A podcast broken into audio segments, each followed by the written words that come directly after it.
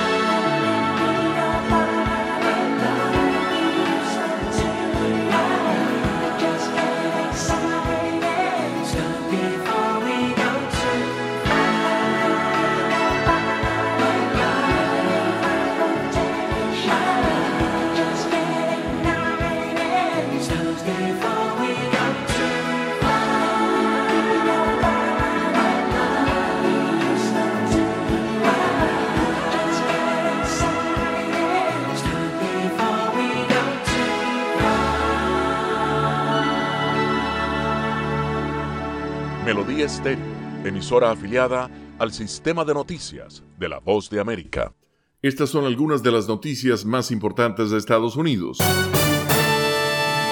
Alex Jones, presentador de Infowars y su compañía, recibieron la orden de la jueza Barbara Bellis de pagar 473 millones de dólares adicionales por promover falsas teorías de conspiración sobre la masacre ocurrida en la escuela primaria Sandy Hook, lo que elevó el juicio total en su contra en una demanda presentada por las familias de las víctimas a la asombrosa cifra de 1.440 millones de dólares. Jones dijo reiteradamente a sus millones de seguidores que la masacre de 20 estudiantes de primer grado y seis maestras fue organizada por actores de crisis para promover un mayor control de armas. El expediente respalda claramente el argumento de los demandantes de que la conducta de los demandados fue intencional y maliciosa y seguramente causó daños en virtud de su infraestructura, capacidad para difundir contenido y audiencia masiva, escribió la magistrada en un dictamen de 45 páginas. Con la promesa de una marea roja que nunca ocurrió, los republicanos se enfrentaron a la cruda realidad de que cualquier regreso al poder significaría presidir un Congreso estrechamente dividido y el pésimo desempeño del partido debilitó al líder republicano de la Cámara de Representantes, Kevin McCarthy, en momentos en los que busca convertirse en presidente de esta. Si los republicanos logran los escaños restantes necesarios para romper el control de los demócratas en Washington, McCarthy podría ascender al puesto que siempre ha deseado, pero casi con seguridad se vería disminuido, como tantos otros líderes republicanos antes que él que se vieron obligados a salir u optar por la jubilación anticipada. Mientras tanto, en el Senado, dividido en partes iguales, la batalla por el control siguió cambiando en reñidas contiendas en Arizona y Nevada, mientras que la elección senatorial en Georgia quedó para una segunda vuelta el 6 de diciembre. Los republicanos se enfrentaron a una dura competencia y terminaron avanzando poco a poco hacia lo que podría ser otro Congreso en el que los dos partidos estén separados por unos pocos escaños. Y al cierre, una gran parte del siniestrado transbordador espacial Challenger fue encontrada en el fondo del Océano Atlántico más de tres décadas después de la tragedia en la que murieron siete astronautas, entre ellos una maestra. El Centro Espacial Kennedy de la NASA anunció el descubrimiento este jueves. Se trata de una de las piezas más grandes del Challenger encontradas en las décadas posteriores a la tragedia y el primer remanente descubierto desde que dos fragmentos del ala izquierda llegaron a la costa en 1996. Con algunas de las informaciones más importantes de Estados Unidos, desde la voz de América en Washington, les informó Leonardo Bonet. Enlace Internacional.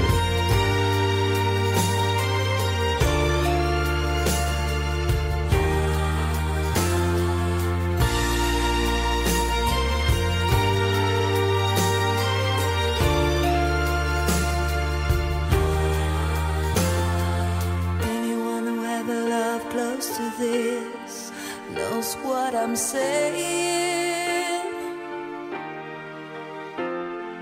Anyone who wants a dream to come true knows how I'm feeling.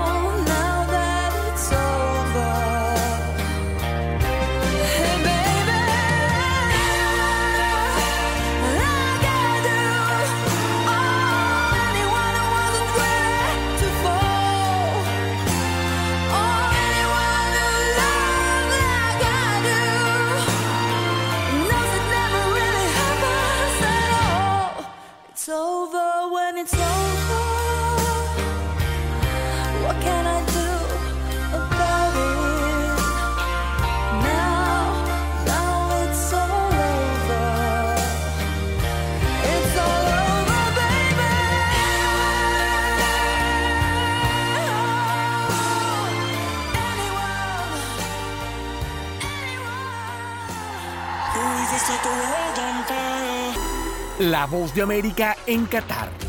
Cobertura especial del Mundial de Fútbol 2022.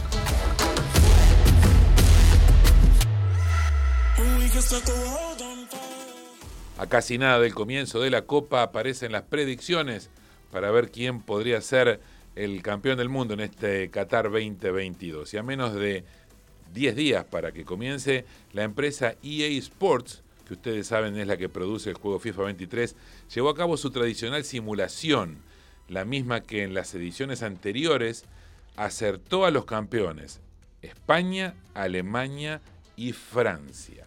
De acuerdo a esta simulación, la selección argentina será la campeona del mundo al vencer a Brasil en la final, algo que mucha gente lo dice, no solamente esta compañía. De acuerdo a la simulación, insistimos, el camino de la selección rumbo a la final será ante Dinamarca en octavos de final, ante Países Bajos en cuartos de final y dejará a Francia en semifinales para enfrentarse a Brasil y conseguir así el título mundial. Si usted le pregunta a cualquier fanático del fútbol argentino, va a estar en absoluto desacuerdo porque dicen que nunca hay que celebrar antes de tener la copa. Soy Nelson Viñoles y cada vez falta menos para el inicio de Qatar 2022. La semana que viene ya estaremos allí junto a Jacopo Luzzi.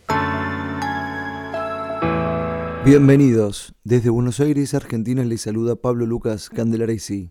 Y hablamos del fútbol argentino y en un fallo sin precedentes el Tribunal de Disciplina de la AFA confirmó las sanciones para los 10 futbolistas expulsados por Facundo Tello en la final que Racing le ganó a Boca Juniors por el trofeo de campeones. El organismo le aplicó cuatro fechas de suspensión a Darío Pipa Benedetto y tres a Carlos Alcaraz, los que mayor sanción se llevaron. Entre los demás está el colombiano Frank Fabra, que tendrá que cumplir con dos fechas de suspensión, y el resto de los colombianos, Sebastián Villa y Johan Carbonero, también expulsados, deberán cumplir con una suspensión cada uno. Y ahora vamos a un caso llamativo en la selección de Senegal camino al Mundial, porque la mala noticia vino cuando se informó que Sadio Mané se le rompió un tendón en la cabeza del peroné y esto, según el propio medio francés, L'Equipe, lo dejaría totalmente afuera de la Copa del Mundo Qatar 2022. Pero parece que aunque esté roto, Senegal mete en la lista a Mané y recurre a brujos en busca del milagro. Textualmente, vamos a usar hechiceros. No sé si serán efectivos, pero en este caso lo usaremos de todos modos. Estamos esperando milagros. Mané tiene que estar en el Mundial, declaró la senegalesa Fatma Zamoura, secretaria general de la FIFA. Desde Washington le saluda Gonzalo Abarca para invitarlos a escuchar Enlace Internacional con la voz de América, lunes a viernes, 7 de la noche, por Melodía Estéreo y en simultánea por melodíaestéreo.com.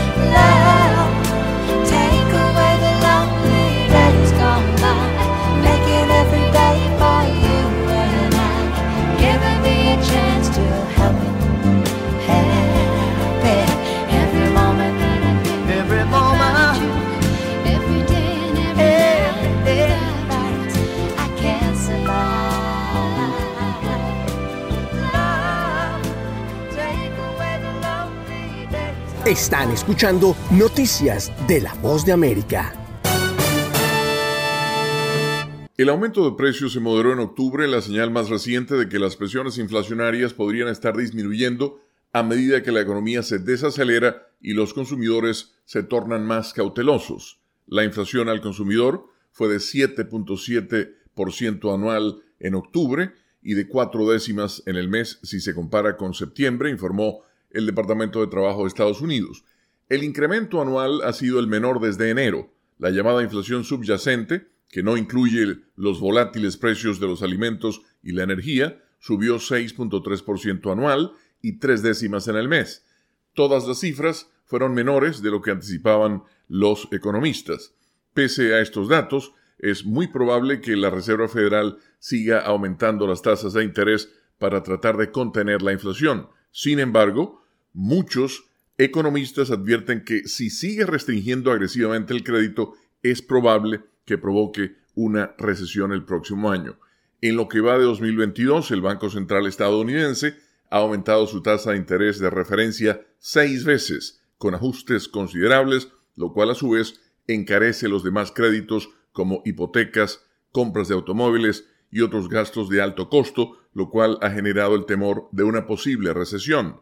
La inflación estuvo entre las principales preocupaciones de muchos votantes en las elecciones legislativas intermedias del martes. Sus ansiedades económicas contribuyeron a la pérdida de escaños demócratas en la Cámara de Representantes, aunque los republicanos no lograron obtener los considerables logros políticos que muchos anticipaban.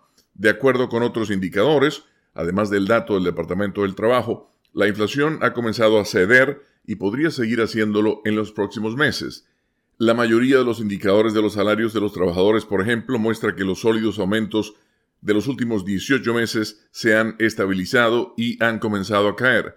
Aunque los sueldos no son la principal causa del alza de la inflación, sí pueden agravar las presiones inflacionarias si las empresas compensan sus mayores costos laborales cobrando más a sus clientes por los productos. Por otra parte, a excepción de los fabricantes de automóviles que aún batallan para adquirir los microcircuitos de computadora que necesitan, las interrupciones de la cadena de suministro se han aliviado en gran medida. Con la nota económica desde Washington, Leonardo Bonet, Voz de América. Escuchan Enlace Internacional con la Voz de América por Melodía Estéreo y melodíaestéreo.com.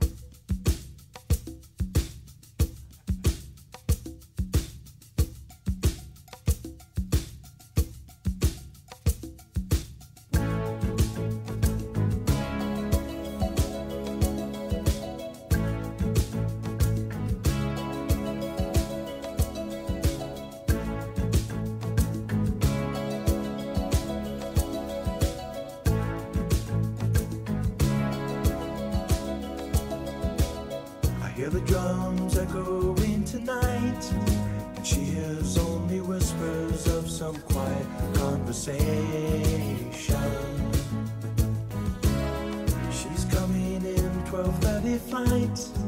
The moonlit wings reflect the stars that guide me towards salvation. I stopped an old man along the way hoping to find some old forgotten words or ancient melodies. He turned to me as if to say,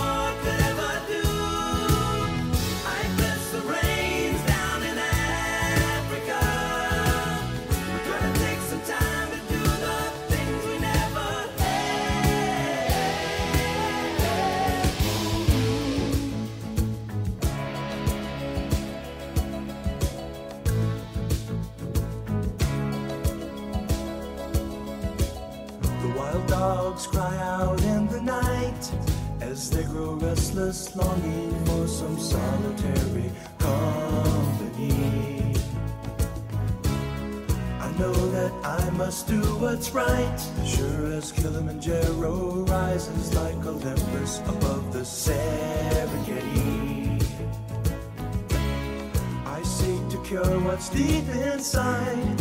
Frightened of this thing that I've become.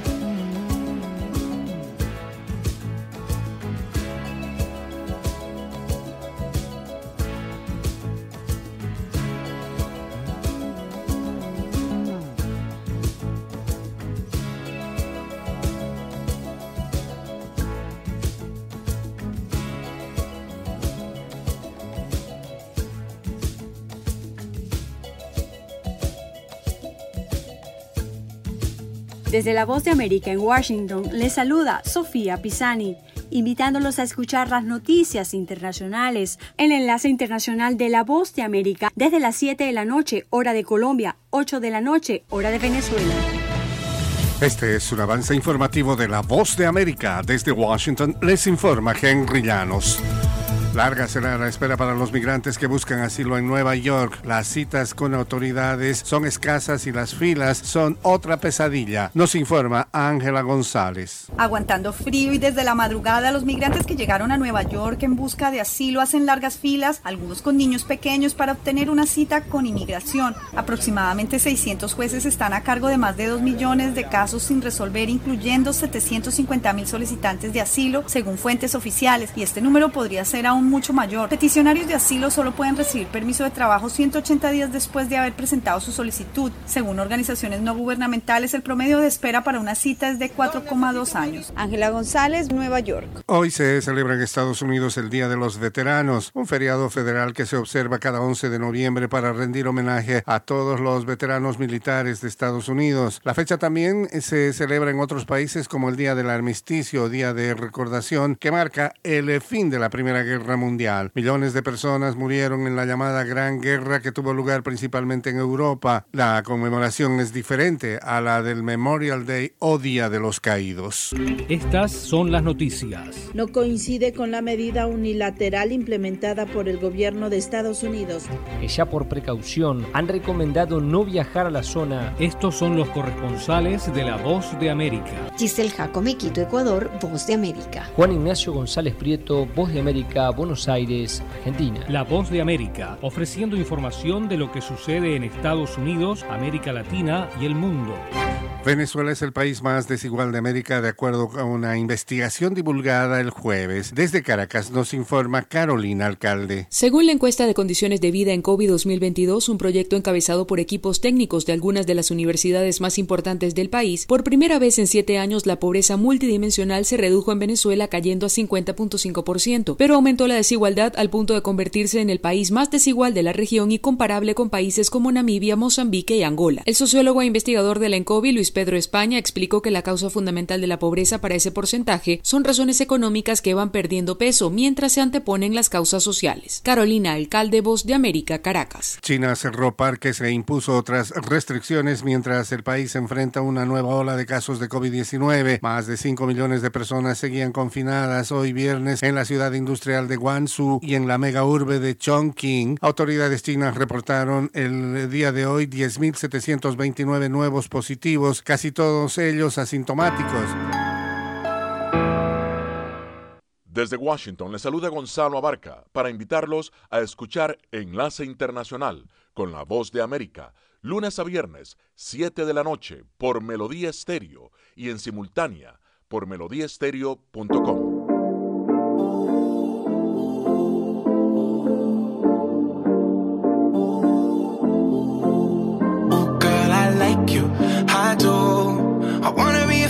shopping in a Benz. I like you, I do. I hit you in a lane, can you fit me in your plans? I like you, I do. We went over to France and we woke up in Japan. I like you, I do.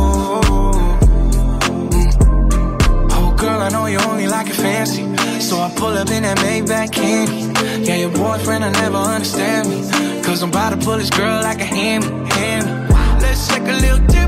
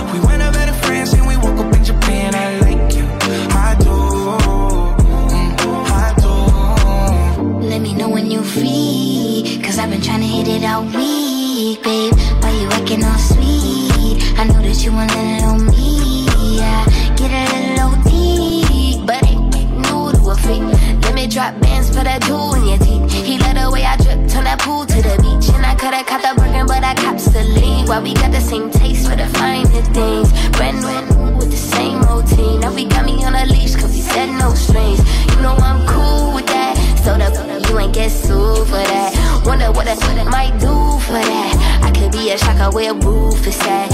80 in the bins when that roof go back. They don't wanna see us get too okay. I just got a feeling that we might be friends for a long, long time. You don't mind, and you know I like you for that. Girl, I like you, I do. I friend, go shopping in a Benz. I like you, I do. I hit you in a lane, can you fit me in your plans? I like you, I do.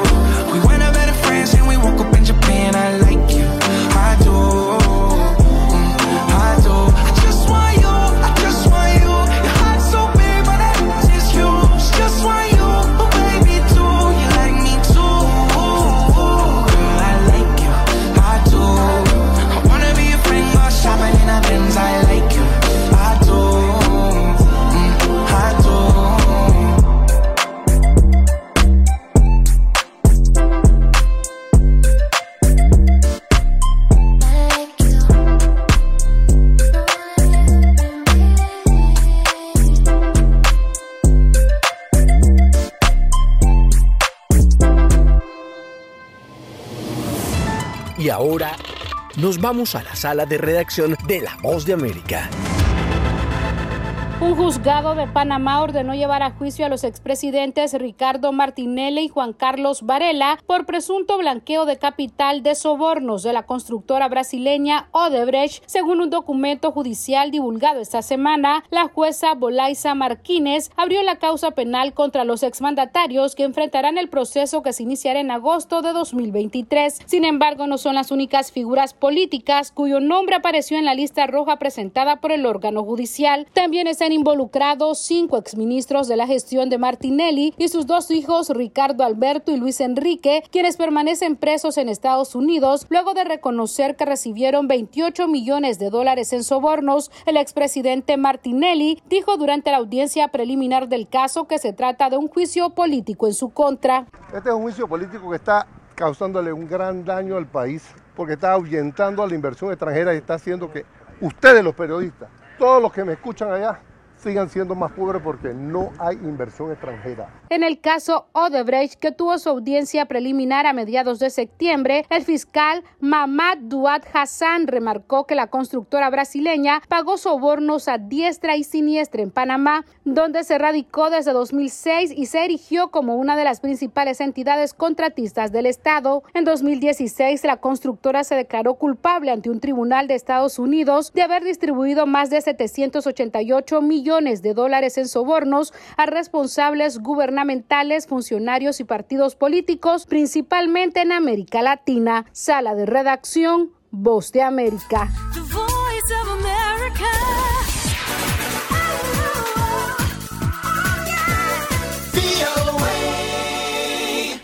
Las noticias del mundo y la buena música se escuchan en Enlace Internacional con la voz de América I step off the train. I'm walking down your street again and past your door.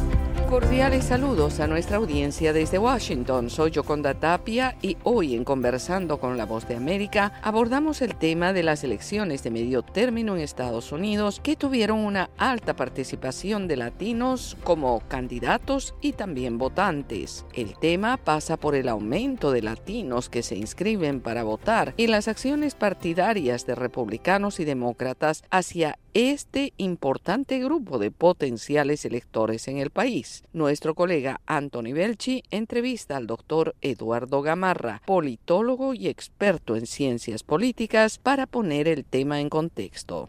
Hay más de 60 millones de hispanos en Estados Unidos, más de 35 millones que tienen pues una, una posibilidad, digamos, de, de, de influir en las elecciones. Es el 18% del electorado norteamericano y hay estados donde, como California, por ejemplo, donde los latinos ya son una, una, una fuerza más grande que cualquier otra fuerza, fuerza electoral. Entonces, no es pues, sorprendente que hayan tantos candidatos hispanos. Más bien creo que nos hemos demorado en llegar. Habiéndote dicho eso, también es eh, incorrecto hablar del votante, del, del, hispano, porque como vienen en diferentes tamaños, colores y sabores, entonces no es, por ejemplo, lo mismo hablar del, mexicano en el valle central de, Texas, que es un mexicano mucho más afluente que el mexicano promedio, que hoy está con una tendencia muy hacia el Partido Republicano. Y por supuesto, tampoco es lo mismo hablar del hispano en la Florida, donde influye mucho la política exterior de los Estados Unidos y lo que pasa en sus países de origen. ¿no? Entonces, y acá sí ha habido una tradición, por lo menos ya vamos,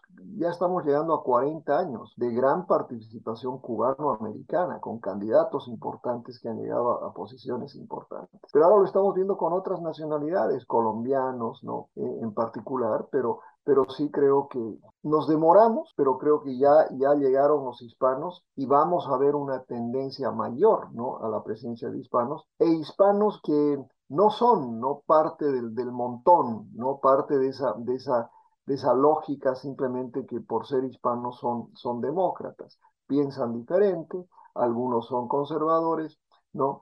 Y eh, por supuesto, eh, eh, creo que el Partido Demócrata ha cometido un error al simplemente pensar que ellos van a ser hispanos, perdón, que van a ser hispanos siempre, pero que van a ser demócratas siempre, ¿no?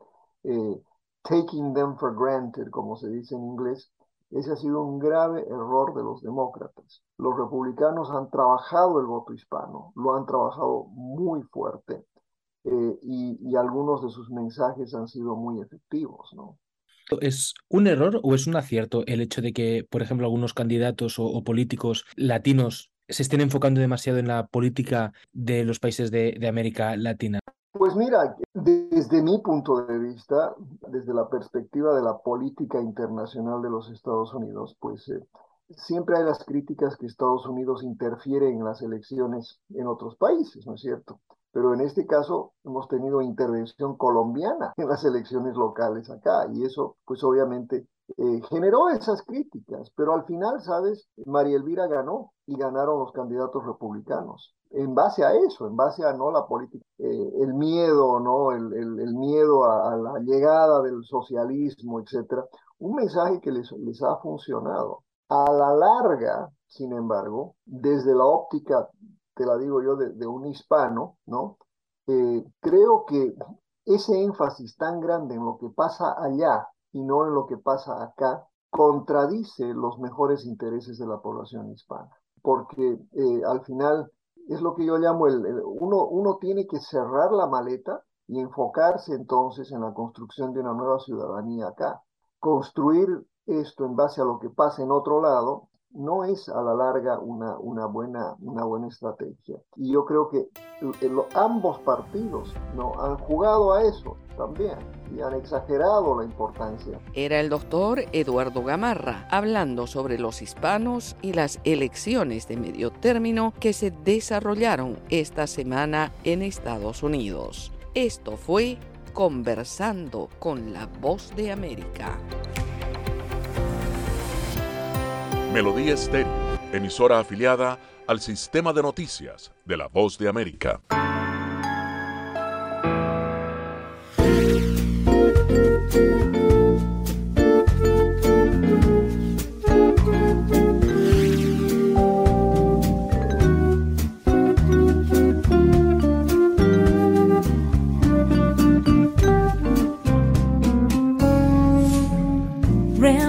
Keep falling on my head. And just like a guy whose feet are too big for his bed, nothing seems to fit those. Raindrops are falling on my head, they keep falling. So I just did me some talking to the sun. And I said I didn't like the way he got things done.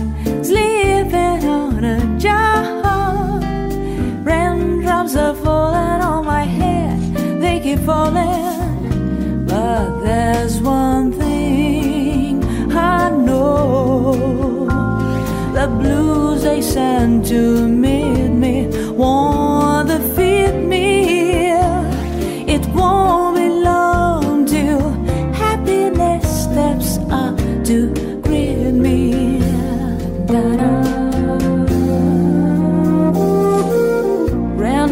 keep falling on my head, but that doesn't mean my eyes will soon be turning red. Crying's not for me, cause I'm never gonna stop the rain by complaining because I'm free. Nothing's worrying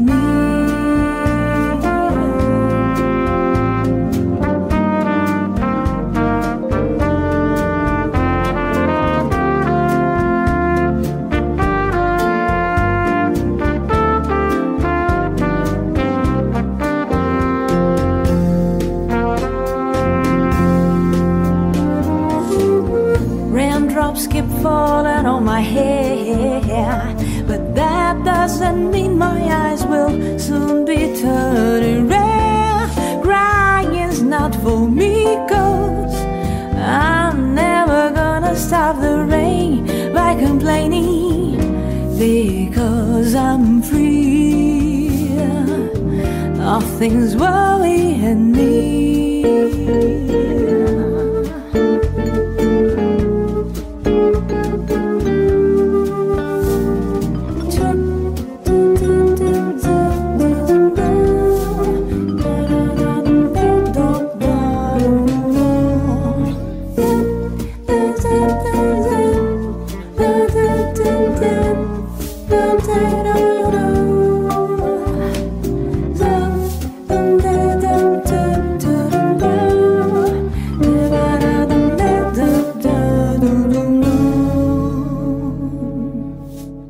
Sigue el recuento de las elecciones de medio término para determinar qué partido controlará el Congreso de los Estados Unidos y los resultados obtenidos hasta ahora marcan una muy ajustada disputa en el Senado, mientras que todo apunta a que los republicanos podrían obtener la mayoría en la Cámara de Representantes, aunque insistimos todavía falta el escrutinio de muchos votos. Varios republicanos ya celebran la victoria en la Cámara de Representantes, un escenario que de confirmarse complicaría la agenda del presidente Joe Biden y es que los representantes republicanos podrían bloquear todas sus propuestas. Aún así, el mandatario estadounidense se mostró optimista y remarcó los logros obtenidos. Creo que fue un buen día para la democracia y para Estados Unidos, mientras que cualquier escaño perdido es doloroso y algunos buenos demócratas no ganaron. Los demócratas tuvieron una noche fuerte y perdimos menos escaños en la Cámara de Representantes que en las primeras elecciones de medio término de un presidente demócrata en los últimos 40 años y obtuvimos el mejor resultado para los gobernadores desde 1986. El presidente Biden describió la jornada electoral como un ejemplo de que Estados Unidos sigue siendo un país que abandera la democracia y destacó la participación récord que registraron estados de todo el país. Además, en un esfuerzo por cumplir con el deseo de los estadounidenses, abrió la puerta a negociar con los republicanos.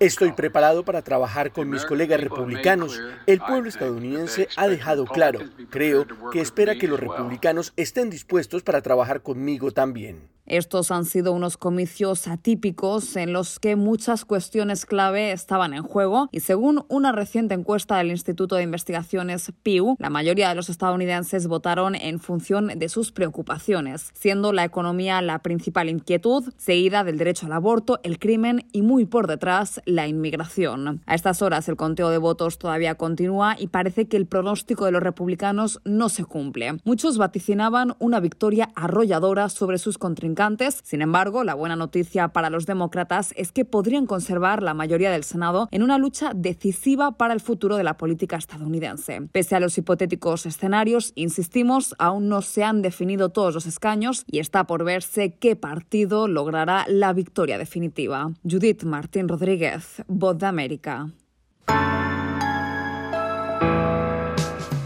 Enlace Internacional con la Voz de América.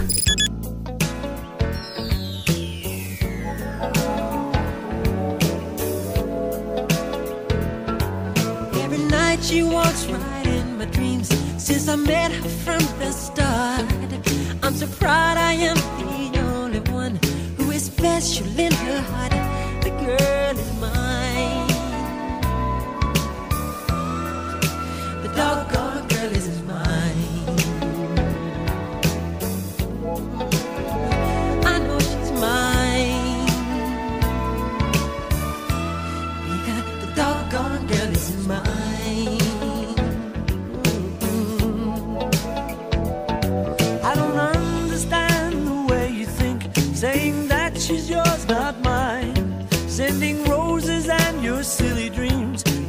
Just a waste of time because she's mine.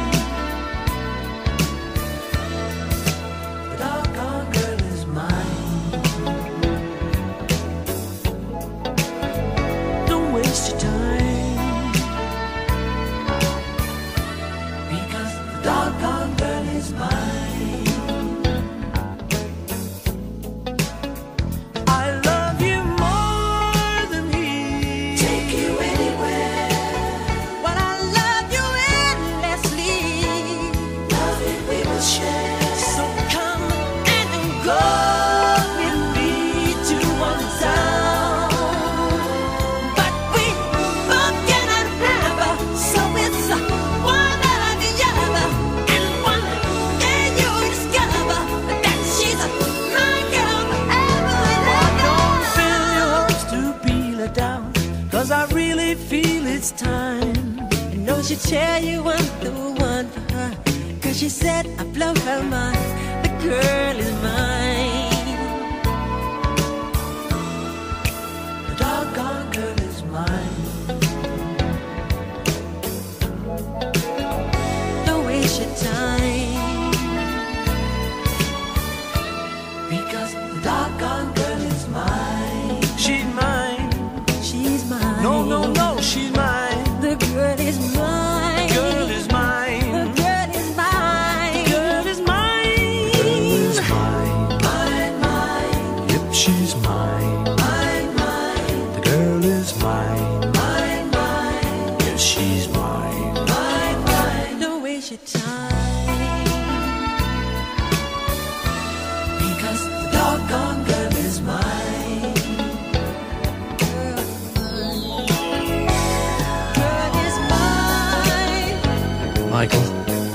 Not going to fight about this, okay?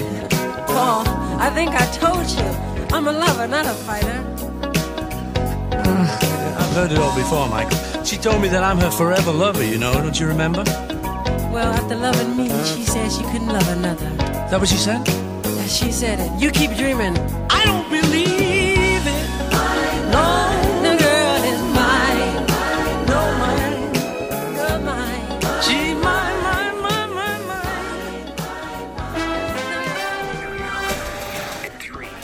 Uno de los proyectos en los que Tom Cruise lleva años trabajando es la posibilidad de realizar una caminata espacial. Se trata de una idea que el actor y productor estaría madurando para incluirla en una película que aparentemente ya tendría el visto bueno inicial de la NASA y de empresas privadas como SpaceX.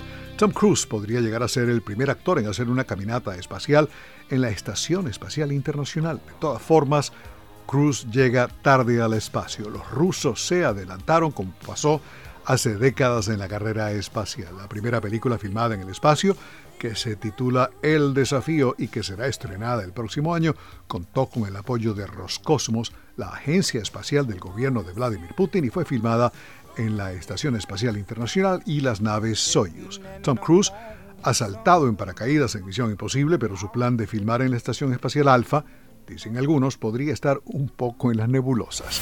Se comenta que Disney y Lucasfilm estarían estudiando la posibilidad de desarrollar una nueva serie televisiva basada en el personaje del arqueólogo Indiana Jones, pero Harrison Ford no estaría involucrado en el proyecto en su capacidad de actor, sino de productor y asesor visual.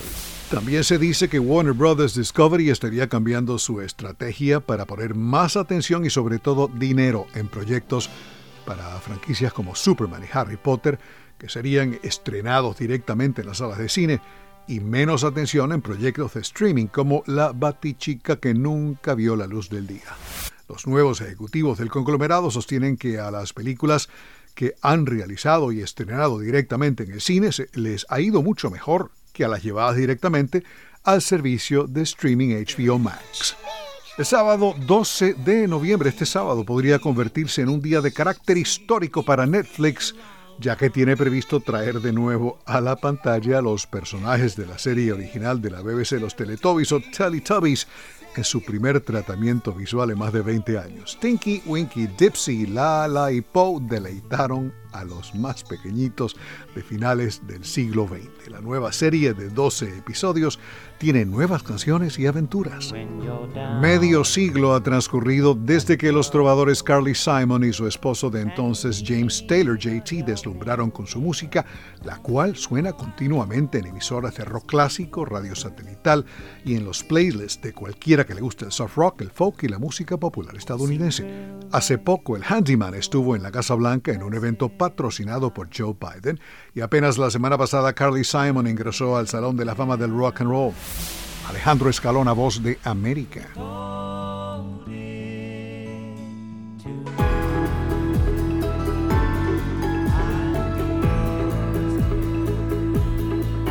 Soy Héctor Contreras y les agradezco la sintonía. Soy Yoconda Tapia y les agradezco el privilegio de la sintonía. Recuerden visitar nuestra página web boanoticias.com y si prefiere seguirnos en Twitter estamos en arroba boanoticias. Gracias y que disfruten de su jornada. Enlace Internacional es una producción de cadena de noticias. Editores Jorge Pérez Castro y Gabriel Villarreal Ángel. Periodista Sala de Redacción de La Voz de América. Voiceover Gonzalo Abarca. Producción ejecutiva Jimmy Villarreal.